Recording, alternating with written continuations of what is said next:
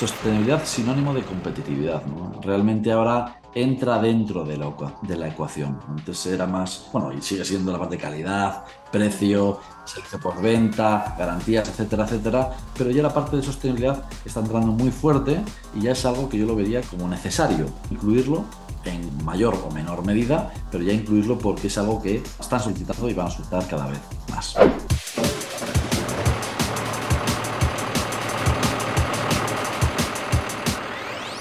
Bienvenidos a Ruta TIT, un espacio de conversación en el que platicaremos con los personajes más relevantes del autotransporte en México, para escuchar de viva voz sus puntos de vista sobre los hechos y eventos de mayor impacto para el sector. En cada emisión abordaremos un tema de gran interés para los empresarios transportistas y de logística, con la misión de acercarles información de primera mano para comprender la realidad del sector y apoyar en su profesionalización y crecimiento. ¿Necesitas soluciones de carga para tu negocio? Conoce la familia 360 de Freightliner, que en modelos 2024 incluyen el primer año de mantenimiento. Búscalos con tu distribuidor autorizado Freightliner y dale movilidad a tu negocio. Aplican términos y condiciones. ¿Qué tal amigos de Ruta TIT? Me da mucho gusto saludarlos y que estén con nosotros en este nuevo episodio porque estoy segura que va a ser de mucha utilidad para los transportistas que están interesados en, sumarse a todo este tema de sostenibilidad en sus operaciones. Pero antes de empezar, quiero presentarles a mi compañero de micrófono. Él es Eric Zúñiga. ¿Cómo estás, Eric? ¿Listo para arrancar? Muy contento, Dani, de regresar aquí contigo a este espacio y más porque vamos a tener un tema eh, muy interesante que empecé yo a sondearlo y la verdad me, me llamó mucho la atención y que hoy vamos a tener la oportunidad de compartir con nuestra audiencia eh, información muy relevante en torno a la sostenibilidad y cómo esta puede ayudar a la, incluso a la rentabilidad de su negocio. Así es, Eric, y justo para abordar todo este, este tema contamos con un invitado de primera. Y sin más preámbulos, déjenme presentarles a Carmelo Santillán Ramos. Él es director general de CSR Consulting, quien nos ayudará a profundizar justamente en todos estos temas que comentas. Carmelo, bienvenido y muchísimas gracias por estar con nosotros. ¿Cómo estás? Muchas gracias a ustedes, muchas gracias Eric, muchas gracias Daniela por la invitación, por mí es un placer, todo muy bien por aquí. Muchas gracias. Perfecto.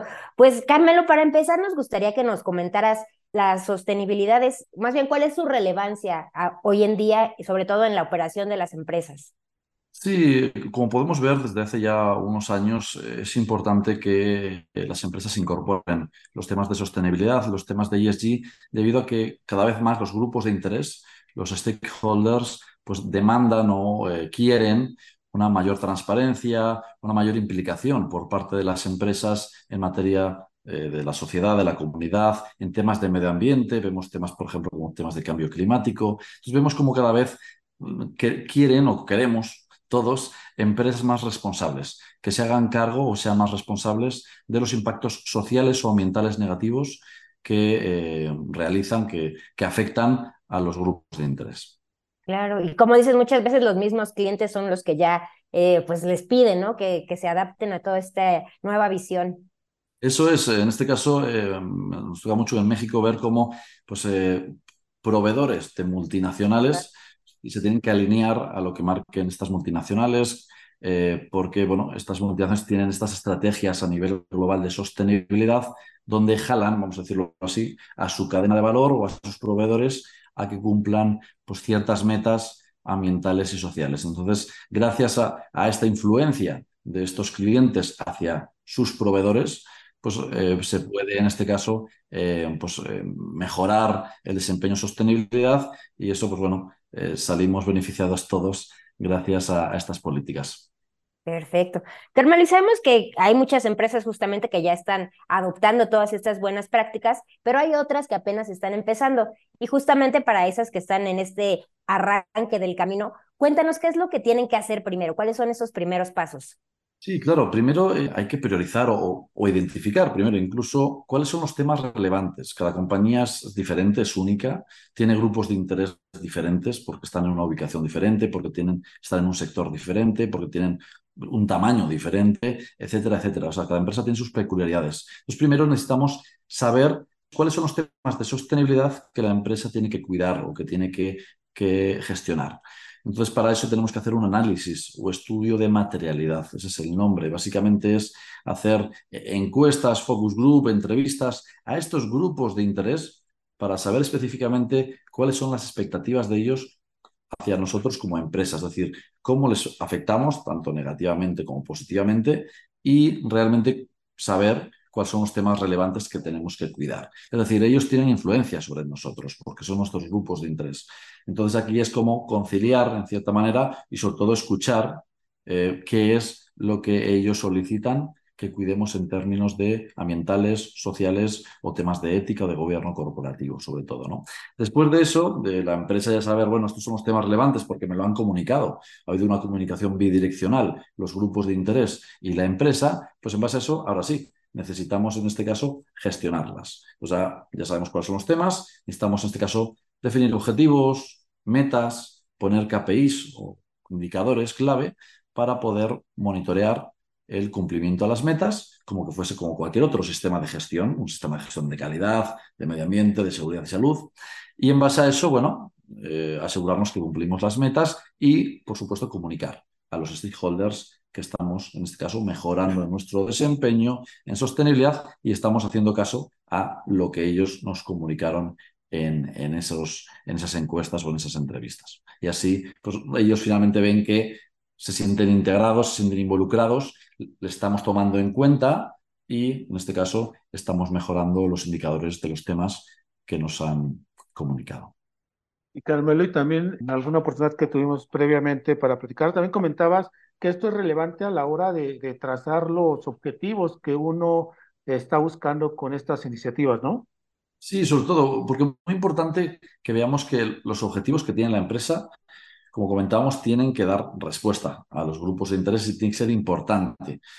Comentábamos también la parte de que, bueno, eh, para la empresa no todos los grupos de interés tienen que tener la misma importancia. Por ejemplo, vemos que los accionistas pues, es un grupo de interés muy importante, porque ponen el capital, absorben el riesgo y pues quieren un interés económico, quieren un rendimiento, ¿no? Yo, yo entrego cierto capital, quiero en este caso un cierto rendimiento. Entonces, es un, es un grupo de interés muy importante. Hay otros que quizá por el giro de la empresa no son tan relevantes. Entonces tenemos que priorizar muy bien cuáles son los grupos de interés más relevantes también para dar una mejor respuesta a estos grupos de interés que son más críticos, vamos a decirlo así, o tienen una mayor influencia para nosotros. Pero sí, y como comentaba Eric, el tema de necesitamos definir muy bien los objetivos y objetivos que sean SMART, específicos, medibles, alcanzables, realistas y contemporaneidad. ¿De acuerdo? Para que realmente eh, no, no, entremos dentro del greenwashing o digamos, oh, bueno, sí, vamos a mejorar el medio ambiente, ¿no? Y realmente de algo tan, tan ambiguo pues va a ser muy difícil que lo podamos medir. Sobre todo aquí el reto de la sostenibilidad es cómo la empresa puede hacer de algo que parece intangible, hacerlo tangible, cómo lo podemos aterrizar. Porque muchas veces pensamos en sostenibilidad como, uff, está complicado, cómo, aquí el reto es cómo, mediante indicadores, mediante datos, sí representar y demostrar que estamos cumpliendo nuestros objetivos eh, en materia de ambiental, social y gobierno corporativo. Eso es. Carmelo, y aquí el, el, rol de la dirección general es clave, ¿no? Es, es quien debe liderar el nacimiento, digámoslo así, de estas iniciativas, empujarlas, darles este seguimiento y posteriormente puede pasarle la batuta a una área, a un departamento, a otra dirección, o cuál es ahí en tu experiencia como la mejor este, opción?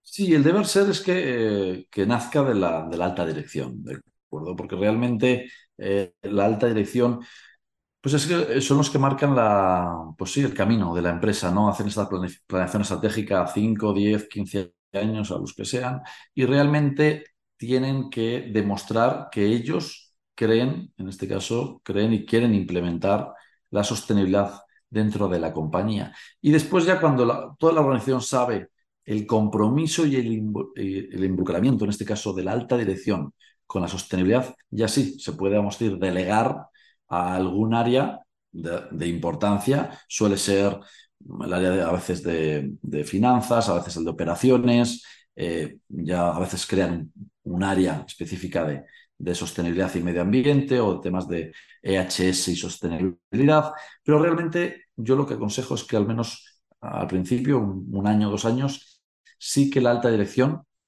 tome la batuta y este área reporte a la alta dirección. Hay una comunicación directa. Porque si no, nos vamos a llevar con, pues vamos a decir, nos vamos a topar, ¿no? Con ciertas áreas que no quieren compartir la información, que son muy, muy celosas con esa información y para qué es. En cambio, cuando es una iniciativa que está aprobada por la alta dirección, pues no te hacen esas preguntas. Realmente es, está, vamos a decir, patrocinado. Hay ese, pues sí, en este caso hay un abanderado que es la alta dirección y en base a eso pues se te abren las puertas. Si no es muy complicado y vamos a empezar a topar con cada una de las áreas y es muy desgastante y se pierde mucho tiempo si no está, como digo, abanderado por la alta dirección.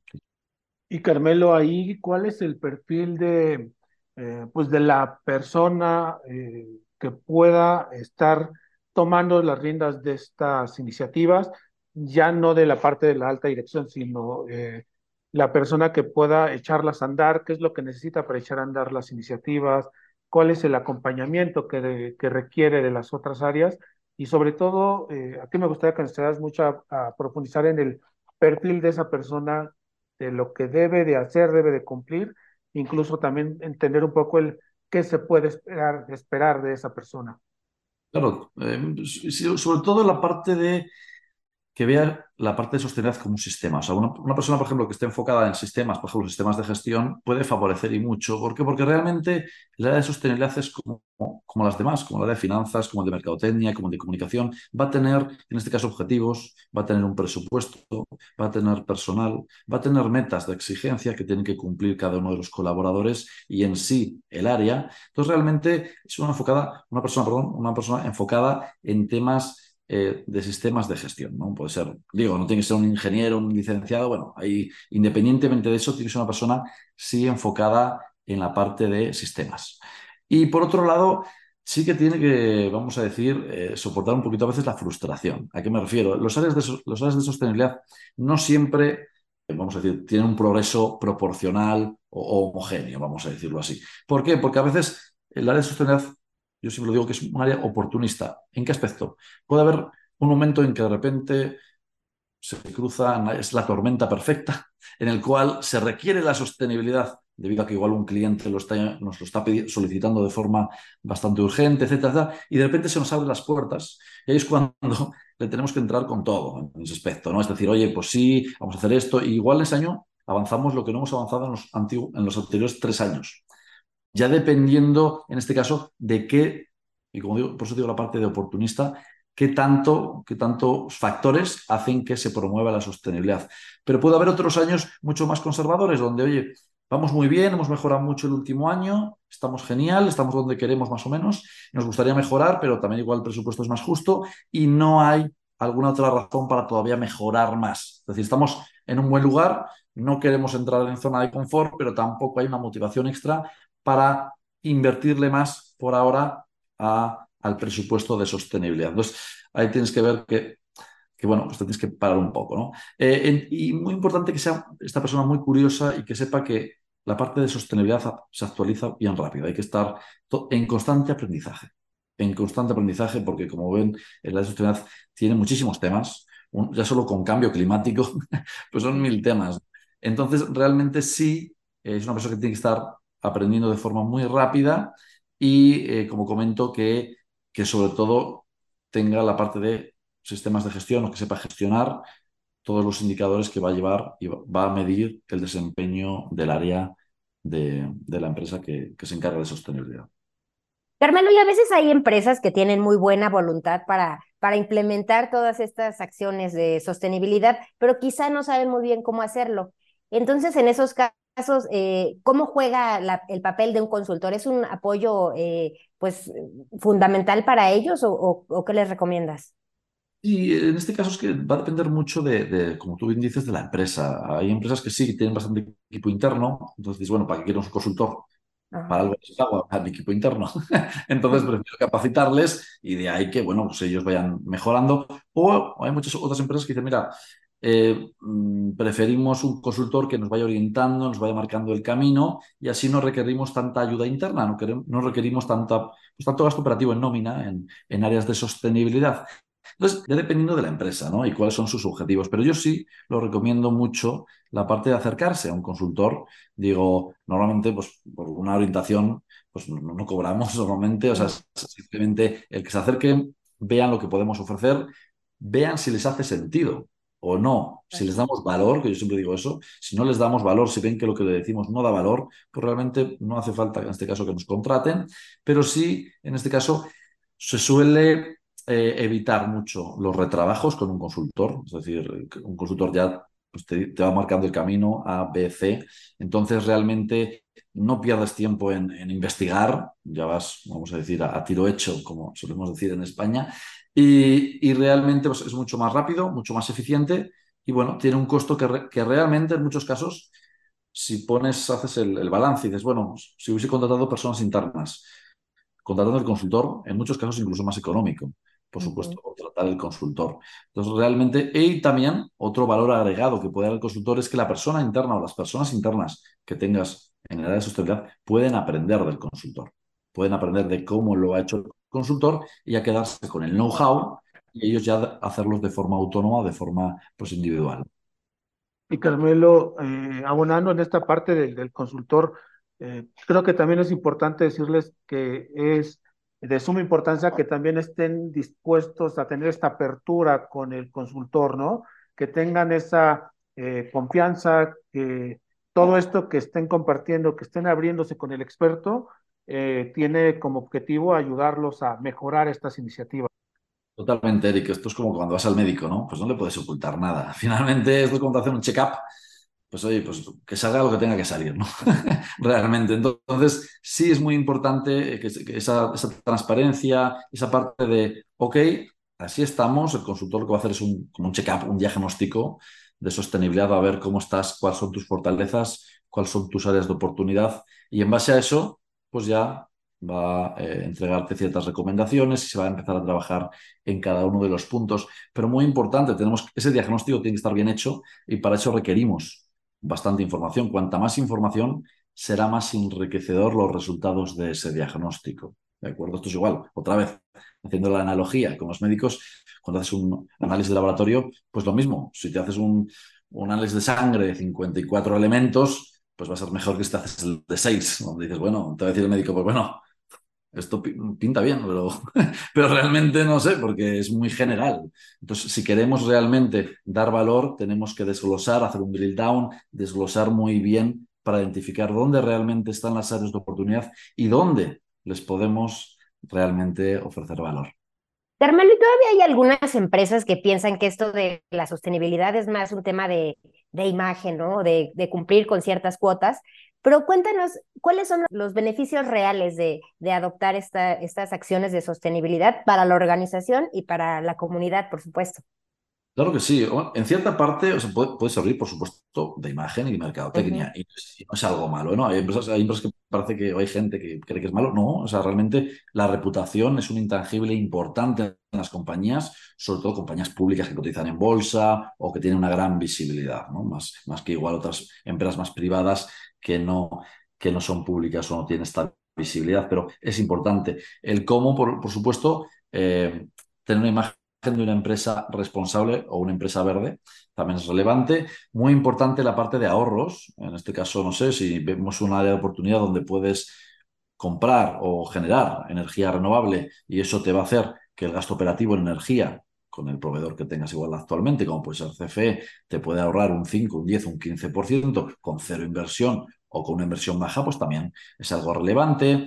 Temas, por supuesto, de eficiencia operativa, porque también la sustentabilidad lo que quiere decir es hacer más con menos, o sea, ser más eficiente en tema de recursos, etcétera, etcétera. Entonces, eso también es relevante. Muy importante el cumplir, como decíamos, con los requerimientos del cliente si es que tienes clientes internacionales o clientes que te están solicitando. Estos puntos, pues también pueden, en este caso, eh, ayudarte. Y muy importante la parte de anticiparte a posibles regulaciones emergentes. Es decir, vemos que el cambio climático, ya vemos que en algunos estados de México ya hay un impuesto al carbono a nivel estatal, ¿no? El estado de México, por ejemplo, Zacatecas, Tamaulipas. Si nosotros desde antes que nos lo pida la regulación, es decir, estamos ya preparados para eso, nosotros podemos identificar los riesgos y oportunidades que habría si en un futuro en nuestro Estado sí que hubiese este tipo de leyes emergentes de cambio climático, entre otras, ¿no? Residuos, economía circular. Se acaba de aprobar hace unos días la ley estatal de, Oaxaca de economía circular, la de Ciudad de México se aprobó hace unos meses. Entonces vemos que, cada vez hay más leyes. Aquí en Nuevo León hay impuestos ecológicos, en este caso desde, desde este año. Entonces vemos cómo el estar un paso adelante puede hacer predecir, o más, más que decir, estar preparado. Estar preparado a que si aparecen en tu ubicación estas leyes, tú estás preparado y pagar el menor impuesto posible porque ya los llevas gestionando durante más tiempo, llevas cierto tiempo de ventaja. Y como comentaba también, es muy importante el diferenciador, tener un diferenciador, ¿no? Realmente es cuando eres una empresa que tienes unos buenos indicadores financieros, indicadores de recursos humanos, etcétera, etcétera, y además tienes la capacidad extra para cubrir también el tema de sostenibilidad y tener buen desempeño das una mayor confianza, sobre todo los inversionistas, sobre todo los clientes y realmente el llamar la atención, el por qué veo tantas empresas que sí son muy buenas, pero tú aparte de ser muy buena, también cubres el, tema de sostenibilidad eh, de forma muy eficiente y eso no es tan común. Entonces, lo que es diferente llama la atención. Perfecto. Entonces, ser sostenible también lleva a la rentabilidad, ¿no? Eso es, yo siempre digo a mis alumnos y a mis clientes, sostenibilidad sinónimo de competitividad. ¿no? Realmente ahora entra dentro de la, de la ecuación. Antes era más, bueno, y sigue siendo la parte de calidad, precio, servicio por venta, garantías, etcétera, etcétera, pero ya la parte de sostenibilidad está entrando muy fuerte y ya es algo que yo lo vería como, como necesario. Eh, ya, ya, se lo solicitan a la empresa no, yo lo veo ya necesario incluirlo en, gran, en mayor o menor medida, pero ya incluirlo porque es algo que están solicitando y van a solicitar cada vez más. Y es que además, Carmelo, esta parte de la rentabilidad es clave en el aspecto de que si se trabaja de la manera adecuada y en algún momento me, me hacías esta, esta precisión de si se trazan los, los objetivos de una manera en la que se identifique aquello que le va a agregar valor a la empresa, a la operación, a, distintos puntos de la organización, realmente se va a lograr esa rentabilidad y se desmitifica el hecho de que se crea que solo que la sostenibilidad implica solo invertir o gastar dinero y no ver un, un retorno, ¿no? Totalmente. Aquí, eh, como bien dice Eric, el tema aquí es cómo, y eso igual me faltó decirlo en el perfil de la persona que lleve, sea el responsable del área, sí que tener una gran sinergia con las distintas áreas de la empresa. ¿Cómo puedo dar valor en sostenibilidad al área de operaciones? ¿Cómo me acerco al área de recursos humanos y puedo dar valor en temas de sostenibilidad, pero al área de recursos humanos? Al área de mercadotecnia, ¿cómo puedo mejorar la imagen gracias a sostenibilidad? Es decir, cómo poner tu grano de arena y mejorar cada una de las áreas. O sea, esto es como un equipo de fútbol, ¿no? Puedes tener un Messi, pero realmente es cómo mejorar a todos los aspectos. Pues tener un Messi no ganar el partido, pero realmente necesitas cómo mejorar, cómo ser un jugador de equipo y mejorar cada una de las áreas. ¿Qué va a pasar con las áreas que van a estar agradecidas porque ven que eres un área que vienes a sumar, no vienes a competir con el resto de áreas, que yo tengo más presupuesto, yo menos, sino realmente a darles valor y a que brillen, vamos a decir, a que brillen más. El cómo su trabajo, su business as usual, su día a día, tú lo puedes enriquecer más y hacer proyectar o verse mucho mejor. Entonces, otra vez es, como dice Eric, dar el valor a cada una de las áreas en temas de sostenibilidad para mejorar en todos los aspectos su desempeño. Carmelo, también mencionabas eh, previamente una parte muy importante que es la parte de la medición y nos hablabas de tener KPIs claros, bien definidos. Ayúdanos a entender y sobre todo a nuestra audiencia cuáles son esos indicadores clave que necesitan, eh, digamos, plasmar y entender y también a qué, qué resultados son a los que deberán estar poniendo atención para estar teniendo un buen eh, desenvolvimiento de estas iniciativas en sus organizaciones. Claro, aquí muy importante en el análisis o estudio de materialidad que, del que hemos hablado, se salen los temas, ¿no? Los temas relevantes. Entonces, para cada tema relevante, necesitamos, como dice Eric, el tema de tener KPIs o indicadores claves de desempeño para medir eh, cada, cómo, vamos, el, cómo va el desempeño, cómo, cómo estamos gestionando cada uno de esos temas. Entonces, yo siempre sugiero elegir metodologías internacionales que nos ayuden en este caso a más adelante poder hacer incluso benchmarks comparativas con otras empresas del mismo giro. Oye, me quiero comparar con una empresa, no sé, de logística de Estados Unidos. Pues si ellos tienen un reporte de sostenibilidad y yo, mis indicadores, me guío en el GRI, que es el Global Report Initiative, que es como se hace en el 85% de los reportes de sostenibilidad a nivel global, pues fácilmente podré comparar, peras con peras y manzanas con manzanas. Entonces yo me puedo comparar con una empresa en Europa, en, en, Australia, en Estados Unidos, en México. Entonces puedo tener un marco de referencia ante cuál compararme. Entonces yo siempre sugiero, como comentaba, eh, metodologías, metodologías internacionales. Las más conocidas son GRI, como comentaba, Global Reporting Initiative. Hay una página, es globalreportinginitiative.org, es gratuita, se puede descargar el manual con los indicadores, son cerca de 150 indicadores. Y después, dependiendo del tipo de eh, giro de empresa o de sector, hay algunos suplementos sectoriales. Por ejemplo, las ONGs, los, eh, los medios de comunicación, oil and gas, empresas eléctricas, también aeropuertos, servicios financieros, tienen otras guías suplementarias para indicadores específicos de ese giro. Y también hay alguna otra metodología como SASB, que también es muy conocida en, Estados Unidos y, y, en Reino Unido, bueno, y a nivel global, pero sobre todo se utiliza mucho para los accionistas, inversionistas y, agencias de rating. Son, la utilizan mucho porque esa metodología lo que te quiere decir es cuantificar cómo la parte, los, los temas ambientales o sociales te puede pegar negativamente o positivamente a los indicadores financieros. Eso es lo que les importa sobre todo a los accionistas, inversionistas o agencias de rating. Entonces, sobre todo esas, esas eh, metodologías son las más conocidas de indicadores y de ahí van a ver cómo ya utilizándolas pues les va, les va a llevar también a otro tipo de metodologías. Pero esas, vamos a decir, que con eso ya tienes una gran parte de, de trabajo que realizar y tienes bastante, una muy buena herramienta para, para poder entregar los resultados a los tomadores de decisión. Y que les pueden dar una perfecta guía, ¿no, Carmelo? Para seguir en este proceso de ir generando un proyecto con cimientos fuertes y que les permita alcanzar con mucho mayor eh, eh, velocidad o al menos precisión pues esos objetivos.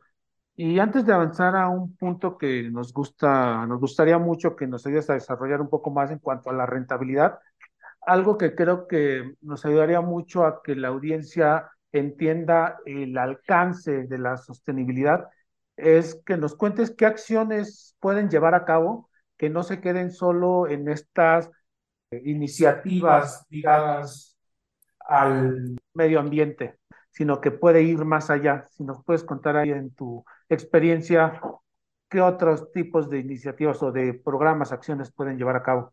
Sí, ah, igual he dado algunos ejemplos de medio ambiente, pero sí, puede ser en temas de equidad de género, en temas de apoyo a la comunidad, en temas de eh, derechos humanos, eh, temas de trabajo infantil. Depende mucho del sector, ¿no? Por ejemplo, un sector minero, cementero, sobre todo, perdón, minero, más, más que nada minero, pues el tema de, de trabajo infantil, trabajo forzoso, el tema de derechos humanos, seguridad y salud en el trabajo, como puede ser tasa de accidentabilidad, enfermedades, etcétera, etcétera, son muy relevantes. Entonces, realmente, todo parte de ese diagnóstico.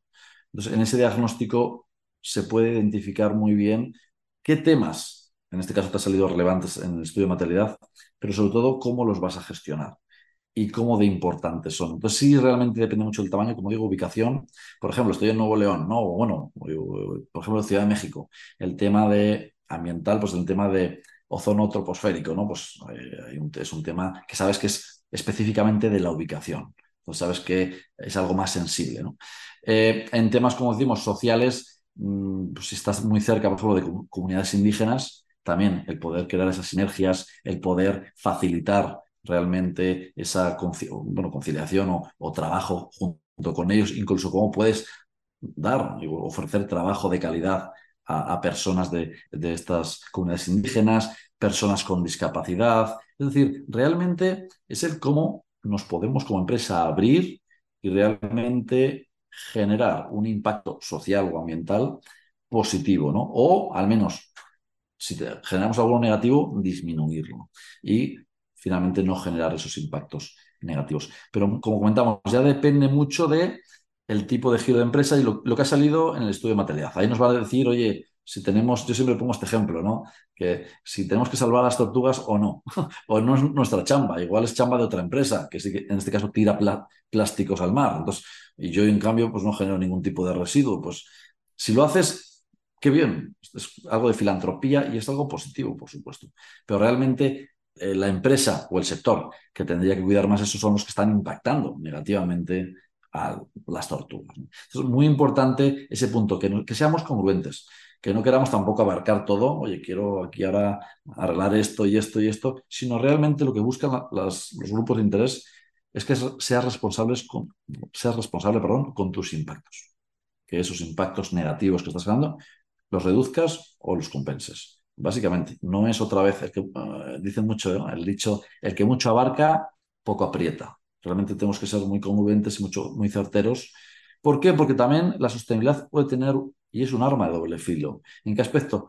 De que te puede, puedes en este caso, eh, puedes mejorar mucho la imagen de la empresa, pero realmente si le tiras mucho al greenwashing o al abarcar todo, te van a intentar, te pueden intentar eh, criticar porque, ah, bueno, sí, estás salvando a las tortugas o a las ballenas, pero tu servicio al cliente es malísimo y se me está cayendo, no sé, el Internet o tal, cada X tiempo, por llamarlo, por ejemplo, servicio de Internet. Entonces, sí que realmente hay que ir con pies de plomo un poco, sabiendo a qué sí le podemos invertir, tenemos que mejorar, porque es congruente a nuestro giro de negocio y que no, que no es, no, es, nuestra guerra, no es nuestra batalla. Si lo hacemos, hacemos alguna iniciativa de eso, ok, es filantropía, está bien, ahí está, pero realmente no es nuestro core, no es realmente algo que tenemos que cuidar porque realmente no estamos impactando negativamente a ese tema o a ese issue específicamente. Y algo que también no se debe olvidar es la parte de la rentabilidad. Mm. Comentabas en, algunos de los puntos previos, pues que no, es, no está peleada la, la sostenibilidad con la rentabilidad y que incluso pues la fórmula es muy posible, ¿no? Y, y estamos seguros que eh, en tu experiencia y ya con los con los clientes que has tenido y, demás, pues que nos puedas compartir algunos eh, ejemplos de manera amplia en el cómo desarrollar una sostenibilidad que al fin de cuentas vaya de la mano y en buen camino con la rentabilidad. Sí, muy buen punto. El tema que en muchos casos eh, nos, bueno, dejamos un poco de lado a veces, malamente, dejamos de lado en la de sostenibilidad es que pues como, que es el área nice, ¿no? Es una área bonita donde realmente eh, damos amor, ¿no? Parece. Y, no, o sea, otra vez, eh, siempre digo que hay que evaluarlo como cualquier otra área. No somos eh, el área mimada, no somos el área que hay, qué buena onda son, ¿no? No, realmente somos como cualquier otra área donde nos tienen también que exigir como cualquier otra área, cómo cuidamos nuestro presupuesto, o sea, nuestro centro de costos, etcétera, etcétera. Entonces, realmente y esto lo enlazo también a la, pregunta que me decía Eric del perfil de la persona que tiene que ser responsable de sostenibilidad. Tiene que tener, un enfoque también en parte financiero, tiene que tener conocimientos en finanzas. ¿Por qué? Porque realmente él va a tener que hablar con la alta dirección. Y la alta dirección en muchos casos pues sabe de indicadores financieros. Háblame de utilidad neta, de EBITDA, de ingresos, de gasto operativo, de TREMA, tasa de retorno esperada mínima aceptable, de TIR, de ROI. Entonces, realmente, y para ser justos con todas las áreas, para no ser el área mimada, necesitamos demostrar que nosotros con nuestras iniciativas estamos ayudando a la misión y visión de la empresa en la parte también eh, financiera. Entonces tenemos que demostrar que generamos ahorros, que aumentamos los ingresos, que quizá en este caso también la imagen, y tenemos que ver de qué forma cuantificamos ese aumento de valor de imagen podemos aterrizarlo en dinero, o sea, en cuánto, cuánto puede, el eh, valor de marca, por ejemplo, qué tanto ha crecido. Entonces, realmente tenemos que ser exigentes con la sostenibilidad. Y eso es lo que a veces sí que es cierto que lo puedes ver, que hay presupuesto, contratan a personas en el área, no dura. dura muy pocos años y se quita el área. ¿Por qué? Porque hemos dicho al principio, no ha dado valor. Si no damos valor financiero, realmente una empresa no es sostenible. Se va a quedar un área bonita, nice, mimada, la cual no va a dar valor y su tiempo de vida va a ser corto. Entonces realmente no, no es algo en lo que tendríamos que aprovechar. Es muy importante esto que, que, comentas, Carmelo, porque a fin de cuentas, y tú mismo lo has, lo has dicho en otras ocasiones, pues la parte económica es muy importante justamente para darle también esta posibilidad a las iniciativas de este tipo de poderse llevar a cabo. Si no se cuida la parte del negocio, no hay el recurso para estar eh, apoyando a la comunidad interna de la organización como a la externa, ¿no? Totalmente, o sea, la, parte económica, como se dice, de los tres ejes, económico, ambiental y social, la que es el motor es la parte económica, es la que genera todo lo demás, la que genera, en este caso, el dinero o el presupuesto para que el resto de áreas puedan funcionar. Es como el pulmón. Entonces, realmente sí lo tenemos que cuidar muy, muy bien. Entonces, otra vez, cualquier iniciativa que no sea rentable, social o ambiental, pues realmente con la pena. O le tenemos que dar una vuelta más al, proyecto y ver de qué forma lo hacemos rentable, o quizá no es el timing adecuado. Quizá no es el momento adecuado y no es tan rentable ahora, pero igual un año, pues sí, igual se abaratan costos de tal, de tal, y eso hace que sea rentable.